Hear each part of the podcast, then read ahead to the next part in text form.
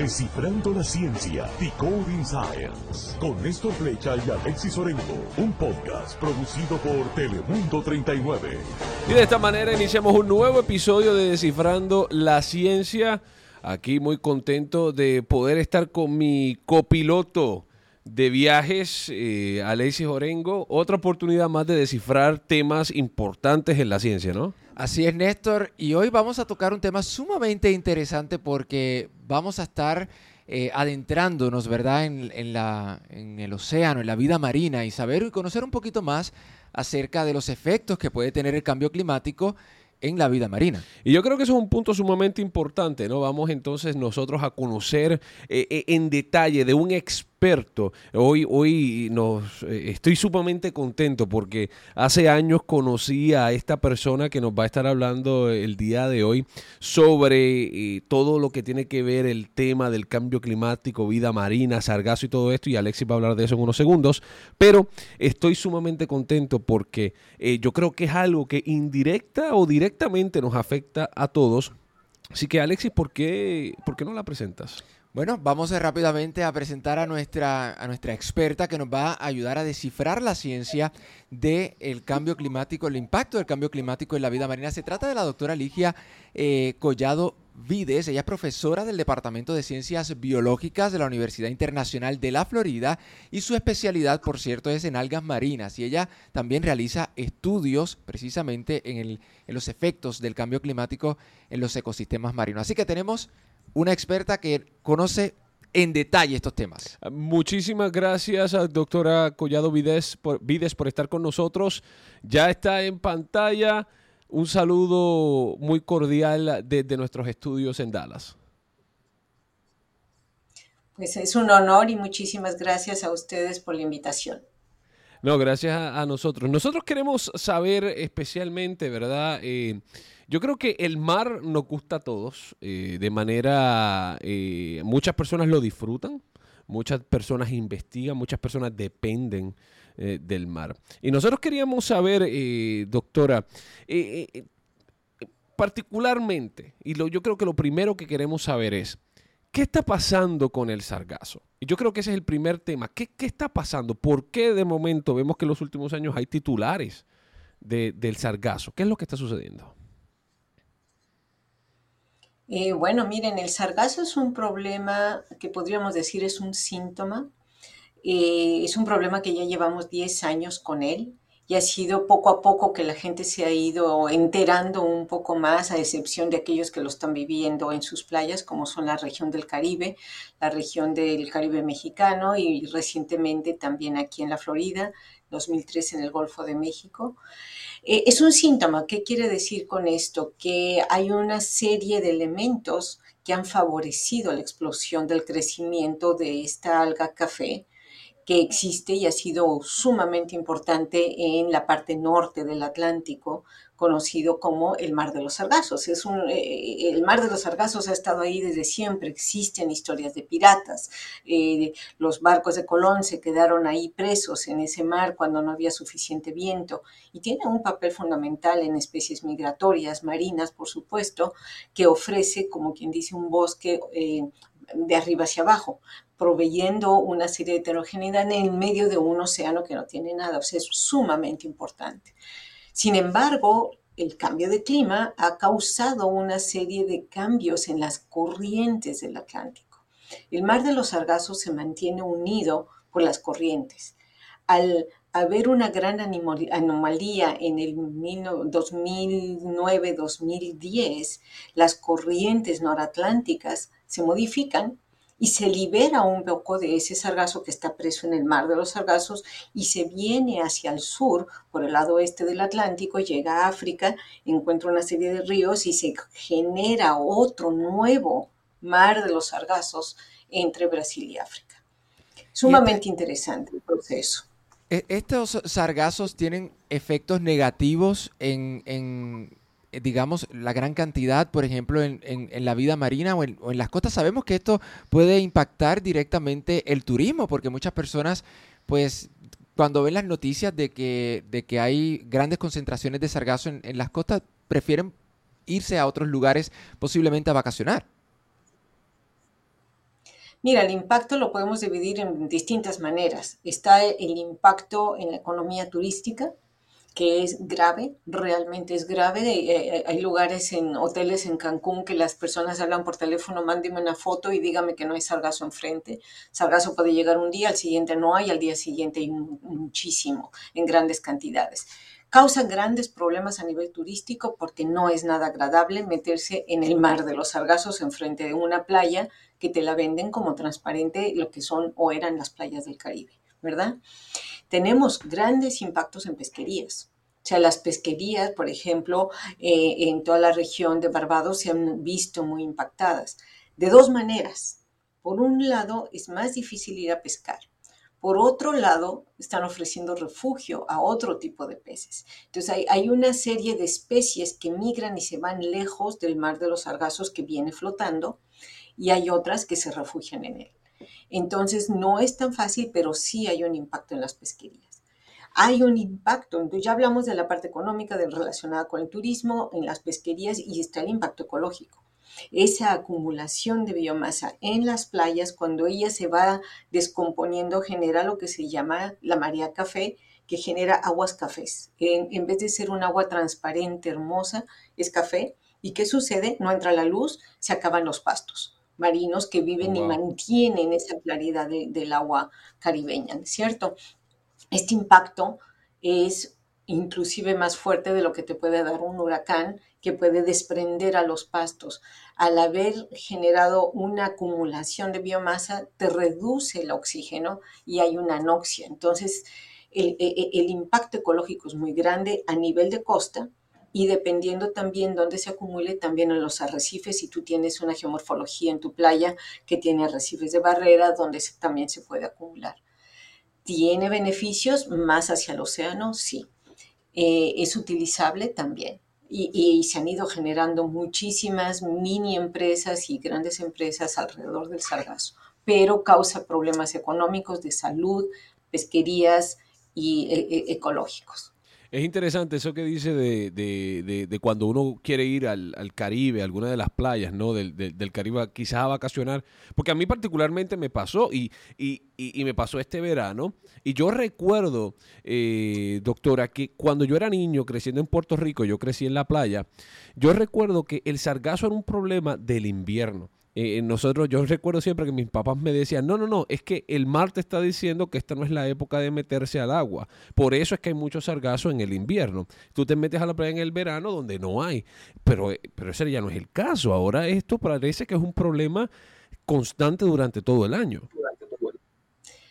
Mira, nosotros estamos en mi laboratorio haciendo un seguimiento del sargazo aquí en Florida y también eh, en otros, otros colegas, o sea, estamos trabajando. Este es un problema regional del tamaño del Atlántico y estamos colaborando con personas que están haciendo investigación en las islas, hasta nosotros y gente del otro lado del Atlántico.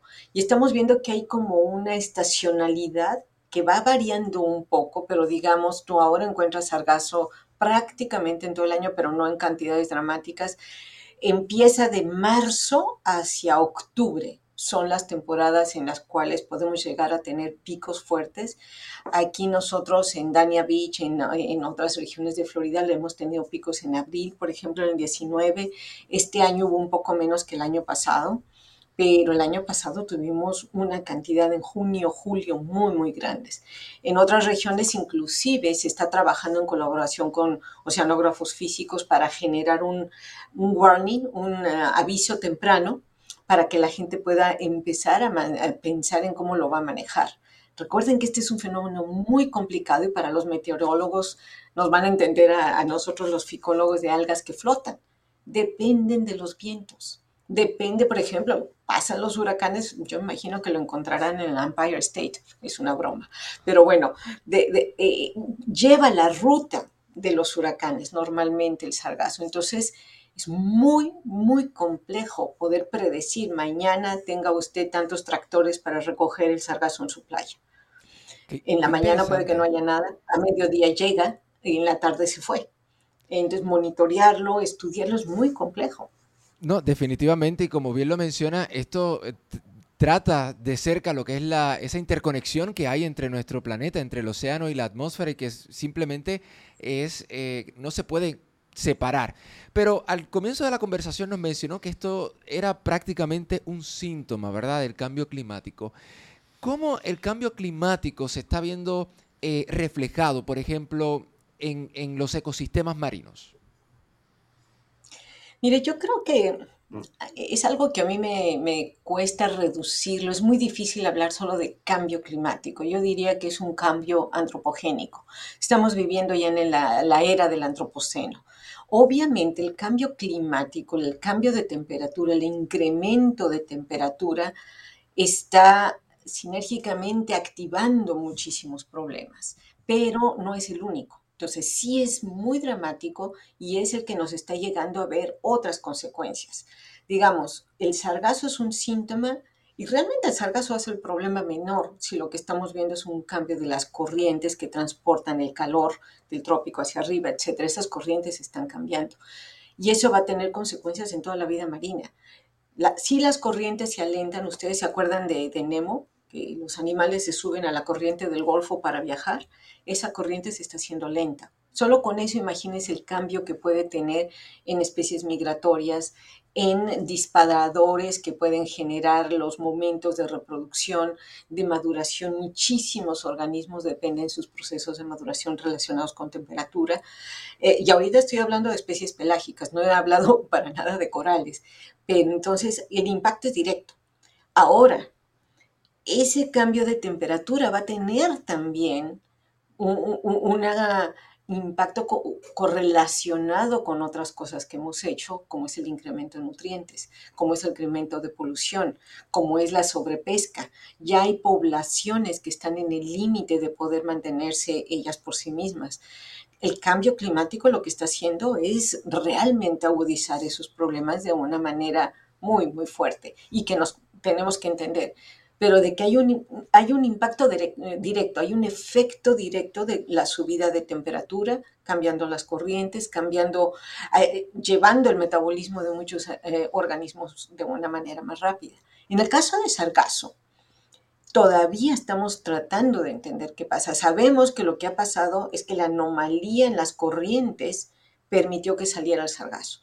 ¿Por qué se incrementó tanto? Porque habían ya nutrientes por un lado, pero también porque esta especie particularmente ya estaba como pelágica, tenía la facilidad de ir moviéndose, pero ese crecimiento masivo es porque se favorece la temperatura favorece el aceleramiento de su metabolismo, pero también las condiciones. ¿Por qué sargazo y no todas las otras especies?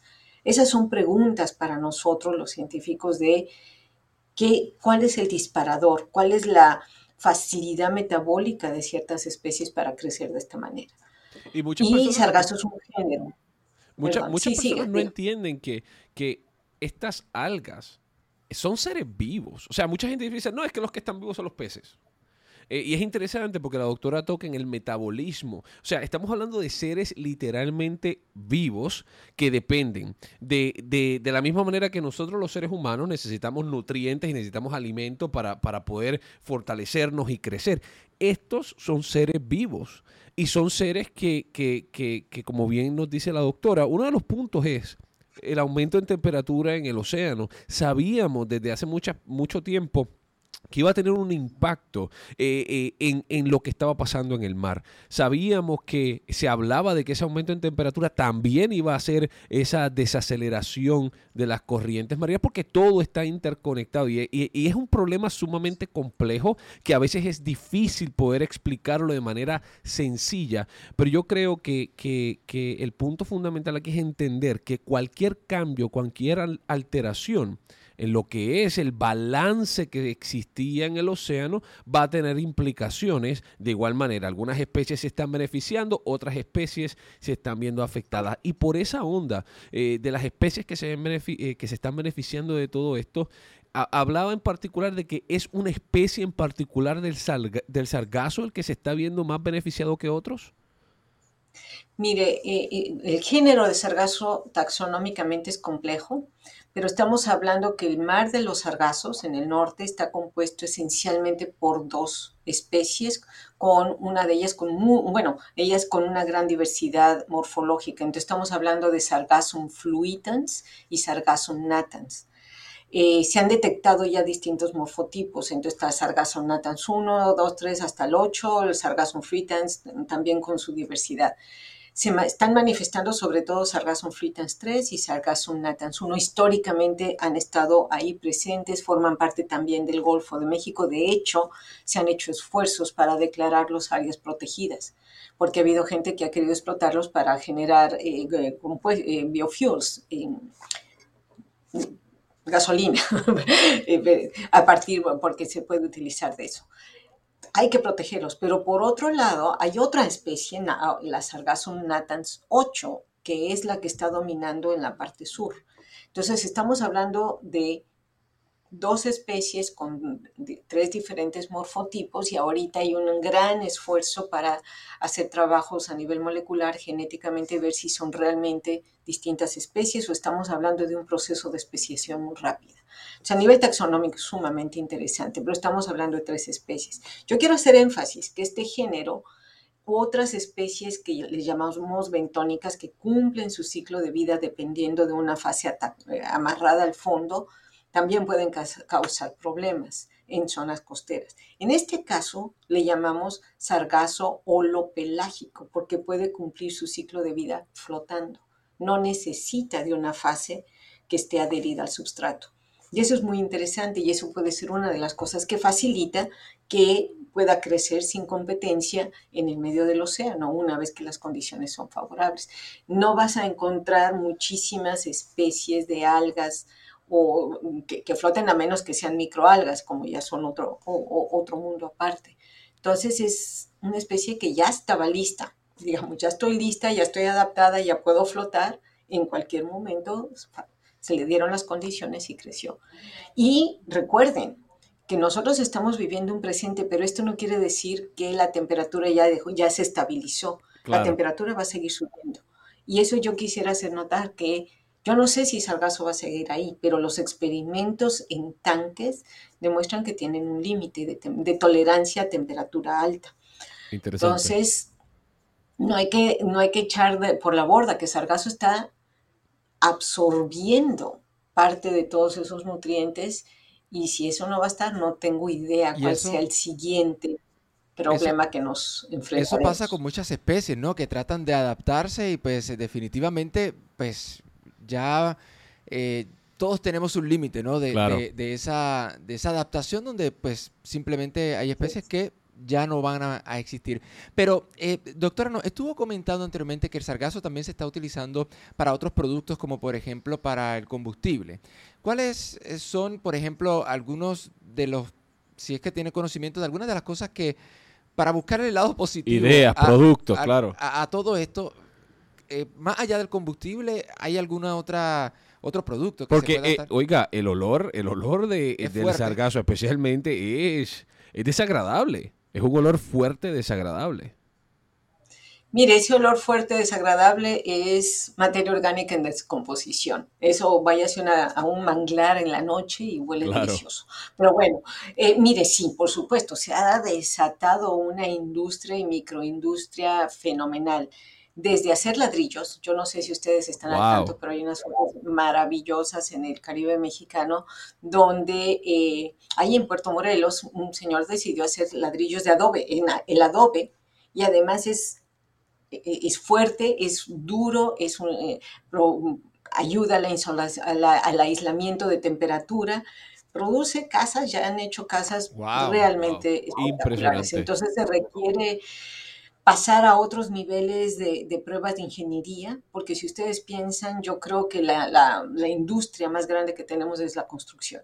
Entonces, el uso de sargazo, desde hacer casas, eh, para biofertilizantes, para reciclado, para hacer papel, para hacer platos, para hacer tenis. Hay gente que está haciendo tenis. Están haciendo, hay una cantidad de, de usos enorme para producción de alginatos. De hecho, yo les puedo pasar posteriormente alguna información de la FAO que tienen muy buena sobre todo lo que puede producirse a partir de una tonelada de sargazo. Entonces hay una industria joven, hay quienes están entrando rápidamente, generando plantas de reciclado. Uno de los retos más grandes es que eh, tiene arsénico, todos los organismos marinos tienen arsénico. Sargazo en particular tiene una afinidad por arsénico.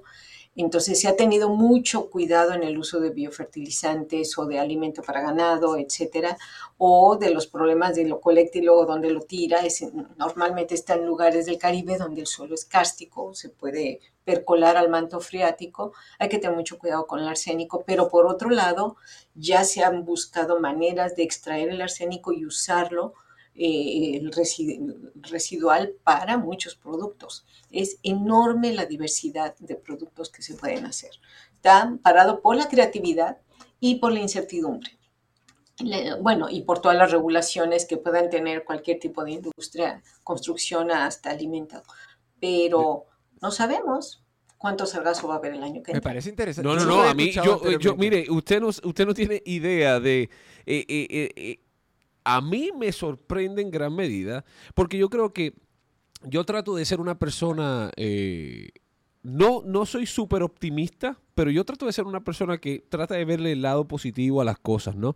Eh, y pues por lo menos da un poco de esperanza en la humanidad eh, el poder tratar de... Y, yo creo que en los momentos en los que tenemos crisis, especialmente las crisis a veces llegan cuando me toca el bolsillo, y mucha gente utiliza la creatividad y qué bueno que están utilizando estos productos. Moviéndonos un poco eh, sobre lo, que es el sargazo, eh, eh, doctora, en, en, materia de lo que es entonces vida marina, yo quiero regresar al tema de lo de las corrientes, porque eso también tiene implicaciones importantes, ¿no? Hablábamos más temprano de la corriente del Golfo de México, hacíamos la analogía con, la película esta de Disney Pixar, uh, Nemo, eh, cómo ellos se montaban, ¿no? En estas corrientes y aceleraban esto también es la manera ¿no? en la que sabemos que normalmente el, océano, entre otras, además de transportar nutrientes, también sabemos que se utiliza para transportar agua más cálida a lugares donde el agua no necesariamente es tan cálida y también se utiliza para la migración de peces. ¿Qué hemos visto? ¿Qué implicaciones esto pudiera tener si esto se hace más lento por el aumento en temperatura? Bueno, mire, hay muchísimas implicaciones. Desde las oceanográficas, uno de, de los problemas que se está viendo, muchas pesquerías dependen eh, de upwellings, de afloramientos de, de, aguas profundas. Los afloramientos de agua profunda están muy dependientes y muy relacionados. Bueno, su meteorólogo lo debe entender muy bien todo esto y explicarlo muy bien. Eh, para que usted tenga surgimientos de aguas profundas donde viene muchísimo alimento para los peces, como la anchoa, en muchas otras pesquerías del lado de Perú, por ejemplo. En el momento que usted va a cambiar estas corrientes, esos afloramientos que son estacionales no van a estar presentes y por lo tanto esos peces no van a tener toda esa cantidad de alimentos disponibles para la pesquería de esa época. Y brevemente, el afloramiento, brevemente, el afloramiento para, para nuestra audiencia, para que tenga una idea clara, el afloramiento se refiere a, a, ese, a ese, esas aguas profundas comienzan a subir y en esto llegan nutrientes, ¿correcto? Correcto. Yo no estoy hablando ahorita de afloramientos algales, sino de afloramiento upwelling, cuando suben las aguas profundas, exactamente como usted lo dijo. O sea, cuando suben las aguas profundas por fenómenos meteorológicos propiamente, ¿verdad? Cuando están los el movimiento de los vientos que empujan agua somera y entonces sube agua profunda, riquísima en nutrientes y que eso puede permitir formaciones de fitoplancton que a su vez van a poder mantener pesquerías. Este es uno de los pequeños, pequeños, es un gran problema que se está teniendo con, relacionado con los cambios climáticos asociados a, los cambios de temperatura y asociados a las diferentes corrientes como se están dando. Ese es uno de los, de los problemas. El otro es, como usted decía, los transportes de las pesquerías que dependen de esto, sobre todo especies migratorias que pueden completar su ciclo de vida migrando desde los polos hacia el Ecuador y del Ecuador a los polos, dependiendo, también se están viendo muy afectadas. Y, no solo, obviamente, estamos hablando del mar, pero eso lo pueden ver en aves y en muchos otros organismos terrestres, que no, no es lo que estamos hablando ahora. Pero estamos, todo eso está interconectado. Otra de las cosas que todavía no entendemos del todo, pero que puede estar relacionada, van a ser eh, lo que quizá también ustedes abordarán en otro, en otro capítulo, que son los, ahora sí, crecimientos masivos de microalgas, como son la marea roja, todo este tipo, que antes estaban como muy reducidas a un mes, dos meses, estamos teniendo problemas de marea roja que pueden llegar hasta 18 meses o más, inclusive más del año. ¿Nos podría explicar brevemente eh, lo que es eh, la, marea roja? La marea roja estamos hablando de un microorganismo, otra microalga que se llama Carenia brevis, eh, y es una microalga que puede ser muy tóxica. De hecho, es muy tóxica. Entonces, cuando se, llama marea roja, porque cuando tiene usted este crecimiento masivo, el mar se torna rojo. Y esto también fue descrito desde los tiempos de, cuando llegaron los españoles aquí al Golfo, que se ve la marea roja y entonces seguido rápidamente se da mortalidad de peces. Pero el año pasado y hace dos años tuvimos mareas rojas tan fuertes que afectaron la vida de, los visitantes en playas, porque cuando... Oh, el mar revienta, estas células se rompen y liberan sus toxinas, ¿no? Entonces, eso también, la frecuencia, la duración, eh, la magnitud de estos problemas también están cambiando y que está relacionado con cambio de clima, con nutrientes y con distintos movimientos de, de, las megacorrientes. Estamos cambiando todo, estamos cambiando todo y estamos también hablando de lo que se llama la tropicalización de algunas regiones. Estamos viendo migración de, especies tropicales que están pudiendo llegar y sobrevivir en, zonas de latitudes mayores, ¿no? Eh, algunas lo logran, otras no, no lo van a lograr.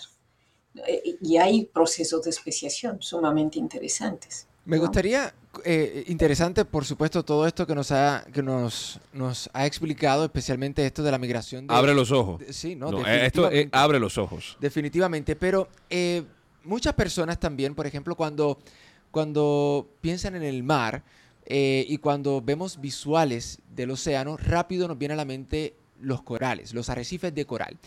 Y es uno de esas, de ecosistemas que se han estado viendo seriamente impactados por estos cambios en temperaturas, especialmente por esa resistencia que a lo mejor ellos puedan tener a ciertos cambios en, temperaturas. Y se habla del blanqueamiento de corales. ¿Nos puede hablar un poquito acerca de cómo estos cambios en las temperaturas está afectando los arrecifes de coral y a esas especies que están allí y, que cohabitan en esos arrecifes de coral? Mire, eso es e, e, eso toca mi corazón y ahí el optimismo me cuesta mantenerlo, pero hay que, hay, que mantenerse optimistas. Los arrecifes de coral son una de las estructuras geológicas más bellas. Se dice que son geológicas porque realmente para que usted forme ese nivel de, de masivos, rocas, etcétera, requieren de tiempos geológicos. Estamos hablando de crecimiento de un centímetro por año en algunas especies. Lo que está vivo es una capa muy fina, muy pequeña, que está por encima y es la que continúa haciendo el crecimiento de estas rocas que forman estas estructuras bellísimas, no solo bellas, sino sumamente importantes, que lo protegen a uno de huracanes, que proveen hábitat para peces. Nuestras pesquerías en, zonas tropicales dependen muchísimo de los arrecifes, ¿cierto? les hemos llamado... Em, el canario de las minas. Ustedes recuerdan, ¿no? Cuando, cuando ya no hay suficiente oxígeno, los canaritos empiezan a morir. Los arrecifes vienen sufriendo desde hace rato. Eh, la llamada de atención viene desde los 70 La siguiente llamada de atención viene en los noventas y hemos estado luchando, tratando de entender y decimos, bueno, han sido los nutrientes, ha sido la deposición de sedimentos, ha sido una serie de desarrollo costero que ha impactado a los arrecifes, lo cual es totalmente cierto, pero también es la temperatura y los procesos de blanqueamiento que se han venido dando y que sabemos que desde los 80 hemos tenido los primeros eventos de blanqueamiento en el Caribe, posteriormente tuvimos otros eh, blanqueamientos en los 90 y antes eran con periodos de 10 años, 5 años, que daban un cierto tiempo para que los corales eh, pudieran recuperarse. Pero ahora estamos viendo que el periodo que pasa entre un, eh, entre un evento de blanqueamiento y otro es muy, muy corto. La resiliencia se ha disminuido por el exceso de desarrollo costero. La capacidad de respuesta de los corales es menor. Eh, yo estaba buceando este domingo, el sábado, perdón, y hay lugares que no podía reconocer. Yo no podía reconocer donde antes habían grandes corales, ahora es roca con algas. Y amo a las algas, las adoro, pero no de esa manera. Eh, los corales es uno de los ecosistemas, como yo quiero hacer énfasis, que son estructuras geológicas que han vivido en el planeta por millones de años, literalmente estoy hablando de millones de años, y que están realmente amenazados, están realmente pasando otra escala. O sea, ya no podemos, yo personalmente creo que no se vale decir estamos con arrecifes de coral como los conocíamos. Estamos con estructuras que, ya no van a ofrecer los mismos servicios. Hay esfuerzos gigantes para la restauración, pero yo creo que tenemos que entender que no vamos a poder hacer programas exitosos de restauración si no logramos manejar un poco más y reducir, estabilizar la carrera de, de temperatura. Eh, Realmente el blanqueamiento está muy asociado a eso. Recientemente estuve leyendo información de precisamente de, un estudio que, reveló que, muchos de los corales ya están prácticamente eh, en peligro, ¿no? Eh, ¿Hay esperanza con respecto, hay algo que se pueda hacer? Porque como usted lo mencionó anteriormente, la tendencia de temperatura es prácticamente a que va en aumento. ¿Hay algo que realmente se puede hacer eh, para prolongar la vida de estos, de estos ecosistemas o proyectos de restauración de corales que sean, digamos, efectivos a corto o largo plazo? Mire, la, investigación en restauración es lo que ahorita está teniendo muchísimo ímpetu a nivel monetario, a nivel de investigadores jóvenes, a nivel de investigadores mayores. Y hay varios, eh, el avance en cómo cultivar corales, es que es muy interesante porque el coral es una quimera entre piedra, animal y planta o alga, ¿no? Entonces usted, usted los puede cultivar como si fueran árboles o como si fueran arbustos, puede agarrar un pedazo y, lo, lo, puede inclusive colgar en el océano, como, como es como lo hacen, para crecer más corales y facilitar su reproducción. Precisamente estamos viendo imágenes de ese proceso eh, para los que nos ven a través de, eh, Roku y Apple TV o en nuestro sitio de internet. Hay imágenes en este momento de cómo es ese proceso. Sí, la cuestión es que el problema es una vez que usted ya logró tener una cierta población, porque para que sean exitosos usted tiene que tener una cierta población, no va a poner uno solito. Eh, también estamos aprendiendo que se tiene que generar cierta heterogeneidad del sustrato donde usted va a sembrar a ese nuevo coral. Y por supuesto hay que darles cada vez más mantenimiento porque la acumulación de sedimentos no tenemos ya muchos de los organismos que facilitan que las condiciones para que los nuevos corales que usted está sembrando puedan ser exitosos. Hay esfuerzos grandes que se están haciendo para mantener los genotipos en acuarios. O sea, estamos ya muy conscientes que hay especies que no vamos a poder mantener en el ambiente en las condiciones actuales que existen, pero ya se están manteniendo y se está teniendo éxito en museo, acuario, colección, porque son colecciones vivas que requieren de mucho mantenimiento, pero hay especies que ya se está haciendo exitoso en que se reproduzcan en acuarios para que en el momento que se pueda tener alguna condición. Es, es, es muy doloroso. Eh, nosotros los científicos siempre tratamos de no ser amarillistas, eh, no lo quiero ser, pero yo creo que es muy importante para su público de entender que todo está interconectado, que los niveles de impacto que puede tener este cambio de clima asociado con un cambio global de todas nuestras eh, estilos de vida eh, es muy fuerte, es, es, muy, muy, muy fuerte.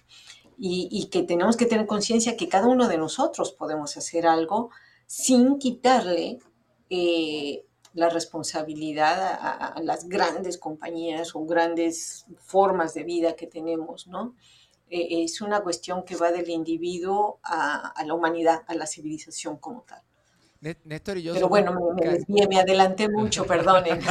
no, no, no, pero es que es parte de la conversación. O sea, Alexis y yo eh, hablamos de estos temas. Sí, y, le va a mencionar que Néstor y yo somos caribeños y, crecimos también eh, eh, viendo, eh, o sea, yendo al mar y buceando. O sea, yo no tanto bucear tan profundo como Néstor, pero, pero sí disfrutando de las bellezas del, océano, así que realmente es algo que, que, toca muy de cerca, ¿no? Especialmente cuando uno va viendo las noticias de, que estos corales poco a poco van desapareciendo. Y nos mencionaba de que nosotros pudiéramos hacer algo eh, como individuos, algo que nosotros quizás podemos hacer por ejemplo, cuando visitamos playas o cuando visitamos, cuando buceamos, cuando disfrutamos de los ecosistemas, que nosotros podemos hacer eh, a pequeña escala que puede ser de gran beneficio para estos ecosistemas.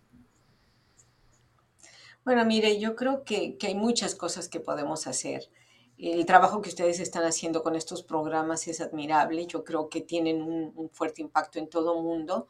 Eh, tratar de educarnos un poco. Muchísima gente va a las playas y ni siquiera saben si están en un área protegida o no. Y, eso tiene eh, consecuencias. Si usted está en un área protegida, tiene que seguir una serie de regulaciones, ¿verdad? Entonces, aprender a seguir regulaciones, aprender a no dejar basura, la tristeza que da estar ahí buceando a 40 pies y encontrarse basura es, es de una tristeza muy grande. O después de un Columbus Day o del Día de la Razón, de que todo el mundo está de vacaciones, o en nuestros países caribeños después de Semana Santa. Eh, yo creo que la educación es una de las cosas fundamentales, pero fíjese que no creo que sea solo la educación de voy a la primaria y me pasan un video muy bonito y llego a la casa y le hablo a mis papás. Hay una educación interna que yo creo que no hemos logrado hacer porque si no no estaríamos donde estamos. Estamos hablando de educación desde los 70 o antes, pero yo creo que es una educación de la interconectividad que existe entre nosotros seres humanos y el planeta y la naturaleza, que yo no soy yo y aparte está la naturaleza. Yo soy parte de esta naturaleza. Y ese cambio educativo yo creo que puede tener un impacto muy, muy grande. En el momento en que nos sintamos parte, en el momento que entendamos que si no hay plantas no respiramos y si no respiramos nos morimos. Así de simple. O sea, e, esa, yo creo que la interconectividad, que pudiéramos poner letreros en playas, que pudiéramos poner letreros en cualquier lugar, sobre esa interconectividad, yo creo que es muy, muy grande. A nivel individual, pues bueno, yo creo no comer tanta carne, ¿verdad? Eh, es una de las industrias que más contamina, que no necesitamos tantísima carne.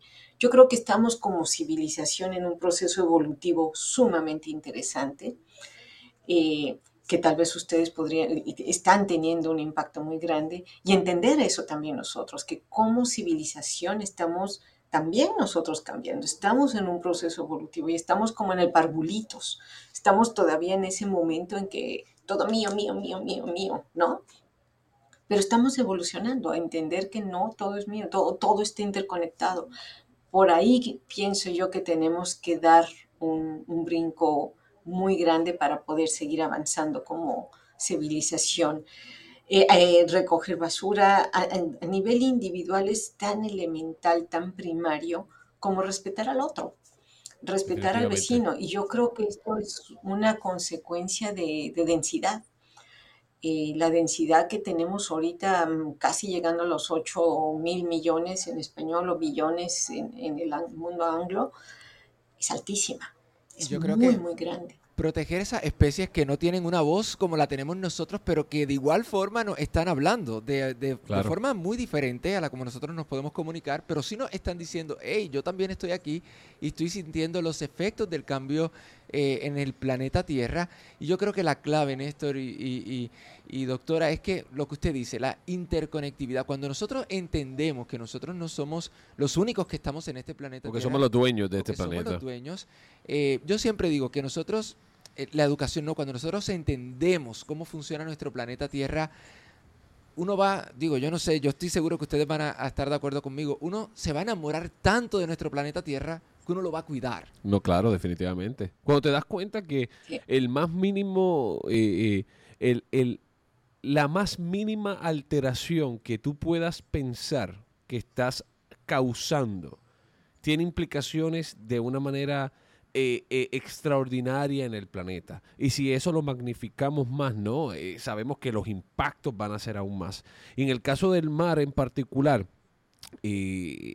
a mí, comparto con, la doctora, a mí me da mucha tristeza, especialmente cuando, cuando uno visita una playa y te das cuenta, o sea, cuando estás de momento y estás haciendo snorkeling, a lo mejor estás buceando, y de momento tú encuentras una botella de plástico en el mar. Y tú dices, pero ¿por qué esto está aquí? O cuando vas a casos más extremos, porque muchas veces mucha gente dice, no, pero es que yo ni a la playa voy, sí, pero entonces tiras basura al río. ¿Y dónde ese río va a descargar?